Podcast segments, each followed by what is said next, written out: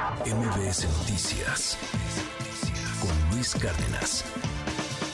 La semana pasada, aquí en este espacio, eh, se puso intensa la mesa de debate. Estaba Juan Ignacio Zavala, estaba Hernán Gómez y su servidor, y bueno, pues estábamos hablando sobre este, sobre este asunto. Hoy está aquí con nosotros Hernán Gómez, no vino Juan Ignacio Zavala, está en un viaje, le mandamos un abrazo. Se siente Hernán, derrotado. Se siente derrotado ya Es de que plano. el- Tú es estás que sentado en su lugar, la- Hernán. la- bienvenido. Gracias, gracias, gracias Luis. Yo creo que la discusión de la semana pasada lo dejó abatido y ya Se no ha podido reponerse. No Se ha podido reponerse. intensa.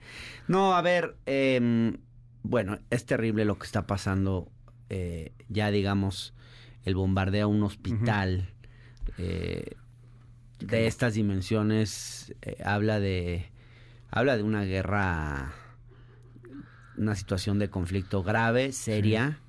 Eh, habría que aclarar eh, quién fue el responsable de esto.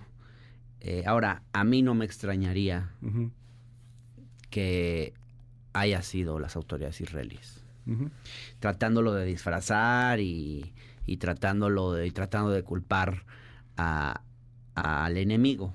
Pero en cualquier caso, sin necesidad de concentrarnos solamente en este episodio, yo sí veo que quedó claro y, y- y creo que lo que yo trataba de decir en la mesa de la semana pasada, que no me dejaron porque me agarraron a los gritos y no me dejaban ni hablar, pero lo que yo trataba de decir, Luis, es que este, esto que ocurrió, este lamentabilísimo atentado terrorista sin precedentes De jamás. por parte de Hamas a Israel iba no podía condenarse como un hecho aislado, independientemente de las reacciones, bueno, de las causas que lo generaron, pero de las reacciones que iba a provocar y de la situación que ya estamos viendo y de cómo ese atentado hoy está siendo utilizado para practicar algo que se parece ya a un genocidio.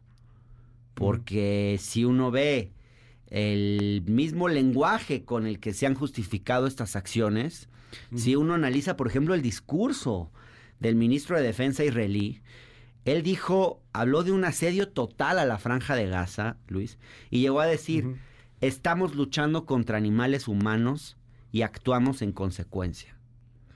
Cuando ya empiezas a hablar del adversario como un animal y no como un ser humano, creo que estamos ante una situación, o sea, ya, ya se está planteando la aniquilación de un pueblo. Se refería a Hamas. Sí, pero O el sea, ataque Y se refería a Hamas. cierto. A Hamas, como, te- como este grupo terrorista, tanto él como Netanyahu los han señalado eh, pues, pues menos que humanos. Eso es cierto. Pero no, al, no, no a la gente que vive en Gaza, a este millón y medio de personas que están al norte y que Sí. tienen que evacuar y que, pues, entre, por desgracia, ahí están muchos de los muertos. Pero son ellos los que Inocentes. están pagando, querido Luis. Sí, claro, estoy- a Muchísimos. ver, en es- y de una de manera que ya no se justifica. Espantosa. Y la reacción está siendo peor que el ataque terrorista original. O sea, ya en cantidad de muertos, en cantidad de heridos. Y lo peor de todo es que, a ver, esto no va a detener la ola de violencia. No, Esto, esto, la va a hacer subirla. crecer más. Este ataque, este, esto que pasó en el hospital, está generando una ola de indignación en el mundo árabe y una respuesta que va a empezar a generar ataques terroristas en distintos lugares del mundo. O sea, como dice López Obrador, no se puede, bueno, no es una frase de López Obrador, No. pero él siempre la dice, no se puede apagar el fuego por el, con el fuego. Y eso es lo que está intentando eh, el sionismo en Israel, que en el fondo yo creo que esto le viene como anillo al dedo porque, en el, porque ellos viven del negocio de la guerra. Y, y ellos y, y los intereses que re- los respaldan y, los intereses económicos en Estados Unidos ligados al negocio de la guerra y en el Reino Unido. Digo, me, me, me recibí muchos comentarios en mi página de Facebook la semana pasada a raíz del debate que tuvimos. Se armó muy fuerte. O sea, de La verdad se es armó que- muy fuerte y hubo mucha polémica. Te voy a decir algo, eh, digo, no, modestia aparte, el pueblo me respalda.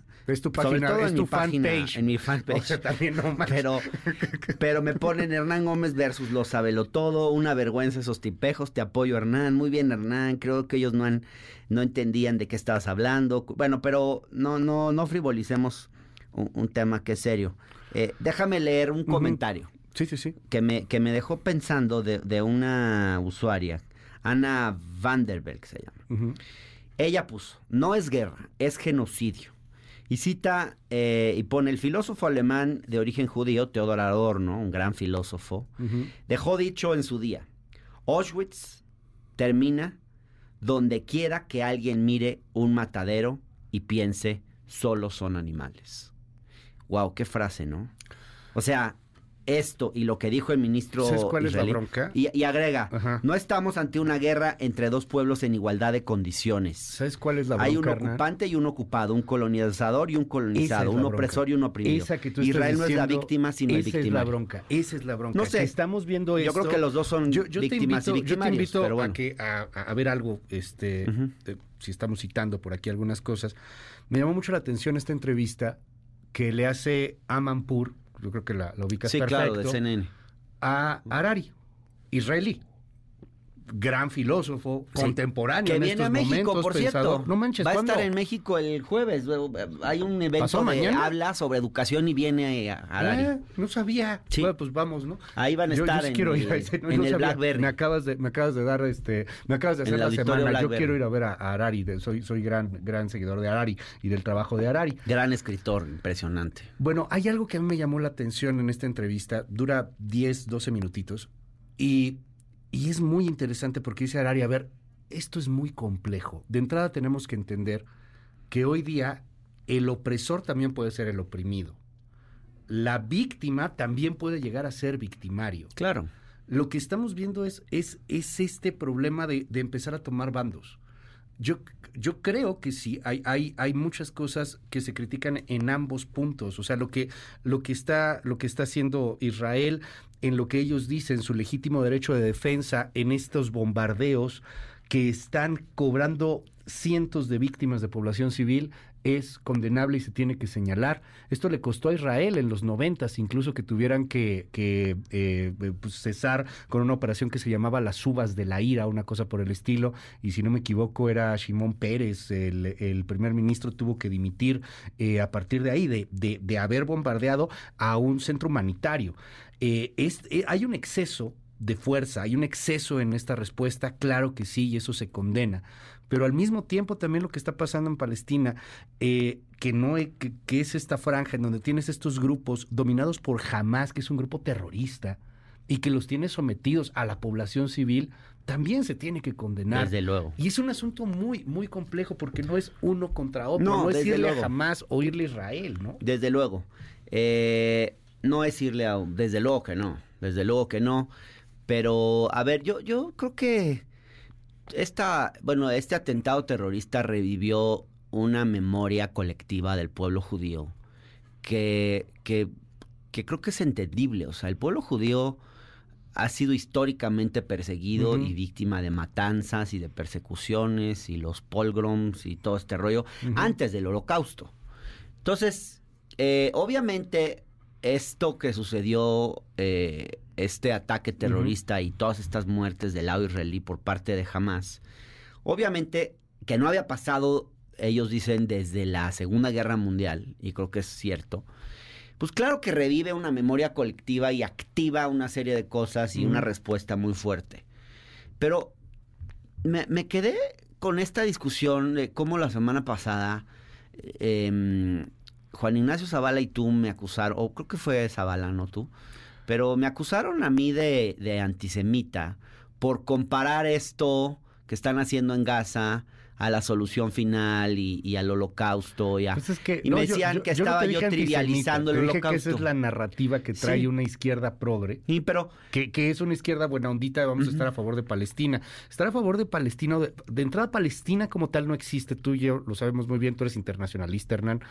Palestina como Estado tal cual no existe, se no, quiere crear yo creo que el la pueblo mejor, palestino. yo creo que la mejor solución es el pueblo, este, eh, los dos pueblos reconocidos. Pero cuando vas y pones este banderitas, y, y lo veía en algunas protestas en Europa, ponen eh, banderitas y, y Palestina viva, y al lado banderitas de la diversidad, y al lado otro tipo de cosas. A ver, güey. Ahí de entrada hay unas represiones brutales también a muchas minorías. Eh, Sí, los pero- gobiernos que dominan este tipo de pueblos, en gran parte, como Irán, por ejemplo, son extremadamente represivos, son dictatoriales. No, no, no, no se puede estar con, el, con el Estado ira- iraní. Es que esa es la bronca. O sea, que Pero ahora yo creo que la bandera palestina, por ejemplo, la bandera palestina eh, es un poco como la simpatía que existe hacia Cuba. Uno simpatiza con Cuba por un tema de simpatizar con el débil frente al, fuer- al, al fuerte, de, de simpatizar eh, con el oprimido frente al opresor histórico. Y Pero yo creo que la simpatía con la bandera palestina tiene un poco que ver con eso. Pero, pero déjame, te- nada más quería terminar el punto anterior. Ajá. Yo siento que esta tragedia eh, histórica del pueblo judío, el- el- la, la típica idea del judío errante, perseguido, etcétera, yo creo que ha llegado a tal extremo que de pronto, eh, y tengo amigos judíos que hablo con ellos y me doy cuenta de lo difícil que es hablar de este tema, porque de pronto pareciera como que ellos creen que el dolor es privativo del pueblo judío y que la tragedia que ellos vivieron es única y no se puede comparar con nada más. Y, y entonces a veces en nombre de eso es que el Estado israelí. Hoy, no, no, hoy, digamos, desde hace ya décadas, practica eh, un, digamos, oprime a los pueblos en nombre de esa historia, oprime a sus vecinos, eh, practica un régimen de segregación, apartheid, eh, es un Estado en la ilegalidad. En mucha, en gran medida, Israel, en mi opinión, es un Estado criminal. Pero ese es Entonces, el gobierno. todo esto lo tenemos que ver en este, en este contexto. Ese es el gobierno y es algo El que, gobierno. que Harari mismo dice. A ver, tú tienes a un Netanyahu que se dedicó a dividir el país, habla del populismo, habla de este, y no, no, no quiero meter a López Obrador en el asunto, pero habla de cómo se dividió el, el mismo pueblo israelí, de cómo la idea era pelearse entre sí, de, de esta radicalización, de lo maniqueo, de tomar partido y no entender la complejidad de, de un asunto en donde Sí. tú puedes platicar con mucha gente, inclusive gente ortodoxa, gente fuerte en la comunidad judía, y no están a favor de lo que ha hecho Desde Netanyahu. no. De hecho, Netanyahu seguramente se va a ir muy lejos eh, una vez que este conflicto se resuelva Pues por muchas vaya, ¿no? cosas. Pues es que estás en medio de una guerra. O sea, en este momento, No, claro. claro. que se unen. Y yo te lo preguntaría así. O sea, creo que también somos muy muy bendecidos de alguna forma, no creo que, no sé, utilizo esa palabra, eh, porque si bien tenemos actos que se comparan al terrorismo y con todo el drama del crimen organizado en este país, eh, no hemos visto todavía a un grupo radical que busque tener el poder llegando a la Ciudad de México, a Parque Delta y disparar y matar a 100 personas. No, y la verdad es que vivir en, en una situación así es terrible. Eh, tú, tú vas a Israel y te das cuenta que pues es una sociedad que, digo, yo cuando fui a- eran tiempos de paz, Ajá. pero cuando mi hermano fue le tocó un ataque terrorista en Sí, Tel Aviv, claro. Eh, que le arruinó su estadía. Y- y- y- y te das cuenta que es un pueblo que nunca puede bajar la guardia. No. Es una sociedad que permanentemente está en la persecución. Bueno, yo no recuerdo haber estado en un, en un aeropuerto Con tanta seguridad. ¿no? con tan... Sí. y en Estados Unidos. Es terrible la cantidad de filtros, la seguridad, el trato que te dan. Es, es muy... eh, y ahí, ahí lo vibras. O sea, lo que es vivir en un, en un país así. Fíjate lo curioso que, que nos toca a nosotros. Eh, a veces lo, lo hemos comentado y lo hemos pensado aquí mucho. Hoy tenemos com- compatriotas que, que están metidos en el conflicto. Y qué bueno, y, y la verdad se aplaude como sea que hayan sacado a las personas que se quedaron atoradas en Jerusalén, en Tel Aviv. Eso es relativamente fácil. La bronca es Gaza. Gaza. Ahí tenemos a Bárbara este, Lango, esta doctora que se casa con un palestino, eh, es mexicana, está atorada ahí en Gaza, no la pueden sacar, no hay corredor humanitario, no hay forma de sacarla. Eh, Es que ha bloqueado todos los accesos a Gaza, no, Sí. no dejan pasar ayuda humanitaria, Sí. no dejan pasar Y la ONU les- electricidad, la ONU está reclamando eso, Israel. alimentos. Eso, es una práctica de genocidio a un pueblo. al final, esta es la Es guerra. querer exterminarlo. Y yo creo que cuando uno toma partido de uno u otro, al final tomas partido por la guerra. Y pongo estos ejemplos. Tienes a Bárbara, Dios no lo quiera que algo pase, paz, una bomba de Israel. Porque todos estamos nerviosos por ese asunto, hemos platicado con su papá, etcétera, a ver que, que, pase algo, ¿no? Y Bárbara está diciendo y reclamando y diciendo, oigan, denuncien por favor los medios las atrocidades que está haciendo Israel. Sí, cierto, lo estamos haciendo. Por el otro lado tienes a Orión y a Ileana, chavos, una israelí este, mexicana, el otro franco-mexicano. Pues que estaban ahí bailando. A ver, estaban en un asunto de un festival este, musical, un rave, lo que quieras. Llegó jamás, lo secuestró. Dios no lo quiere, insisto, Hernán, también. Imagínate verlos eh, como lo que hace jamás. Y, sabemos lo que hace jamás. Sí, pero o sea, tomar un partido es muy difícil en este, en este caso en particular más desde donde estamos, en nuestra zona de privilegio, siendo mexicanos, viendo el conflicto desde lejos, en la tele, en CNN, en Al Jazeera, tomar un partido a mí me parece no, francamente... No, no hay que tomar un partido, pero también creo que ya no podemos dejar... Yo creo que justo lo que han querido hacer algunos al presionar al presidente López Obrador era de alguna forma a tomar partido. porque yo, yo lo que creo es que, a ver, lo que tenía que hacer, hay mucha gente condenar. que ahora está como eh, eh, aferrada al tema de seguir hablando del atentado terrorista que sufrió Israel y no hablar de las consecuencias que está teniendo. O sea, ya las consecuencias son más graves. Yo veo que hay gente que sigue escribiendo en el periódico que por qué el día 7 López Obrador no condenó el atentado de Hamas. Yo creo que esa situación... Siguen escribiendo eso, ¿eh? Ciro Murayama hoy en El Financiero, o sea, como que... También tú eres el único que lea Ciro Murayama, Hernán. Bueno, la verdad no lo leí completo, vi, vi su texto y, la, frase que, resalta. ahí, que está Tienes razón, no sé por qué la gente pierde el tiempo leyendo a, Ciro Murayama. Yo, yo creo soy que un sí debió de haber condenado, se tardó un buen en condenar y no lo condenó bien. Sí. Terminó haciéndolo Alicia pero, Bárcena. Pero, fíjate, pero también es muy claro cómo en nombre de ese atentado, hoy se están matando civiles inocentes, niñas y niños, en nombre de esa tragedia. Y eso yo creo que no, o sea, justo lo que yo creo es que, lo que quieren forzarnos es, o sea, esos que querían forzar a tomar, nos querían forzar a tomar partido para justificar estas acciones. O sea, para mí, perdón, pero este comunicado de la Embajada de Israel de o condenas el atentado terrorista o estás con los terroristas es una suerte de chantaje Tú puedes hacer para que para que no, porque lo que ellos querían era un cheque para poder hacer lo que hoy está haciendo el Estado el, el, el, sábado 7 de octubre, terroristas de Hamas llegaron a los kibbutz y mataron a familias gente que no tenía nada que ver en este bronca, gente que no es sionista, que no está, no, a ver, gente normal, es más, algunos de ellos ni siquiera si bien tienen origen judío, no profesan la religión judía. El, caso de muchos de los que fueron asesinados o secuestrados por Hamas en, en el rave de, Supernova.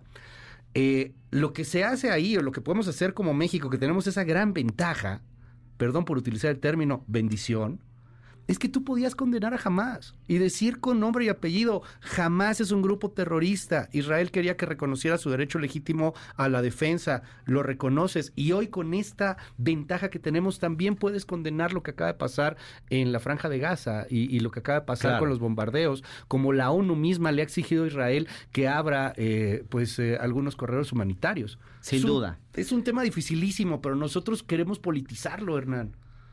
Pues y el es presidente no quiere estar del lado de Israel, porque si habla de Israel, entonces está del lado del opresor, y es esta visión maniquea del bueno y el malo. Ahí no ha querido entrar ni la 4T ni el presidente. Esa es la bronca, desde mi perspectiva. Pues todo, todo, todo este asunto yo creo que hay que seguir dándole seguimiento, Luis. Va, pues va, esto va a ir creciendo. Ya es un tema, digamos, ya, ya está involucrando a cada vez más naciones del mundo. Eh, digamos, sí, sí, son momentos delicados en los que ojalá que la diplomacia pueda hacer bien su chamba.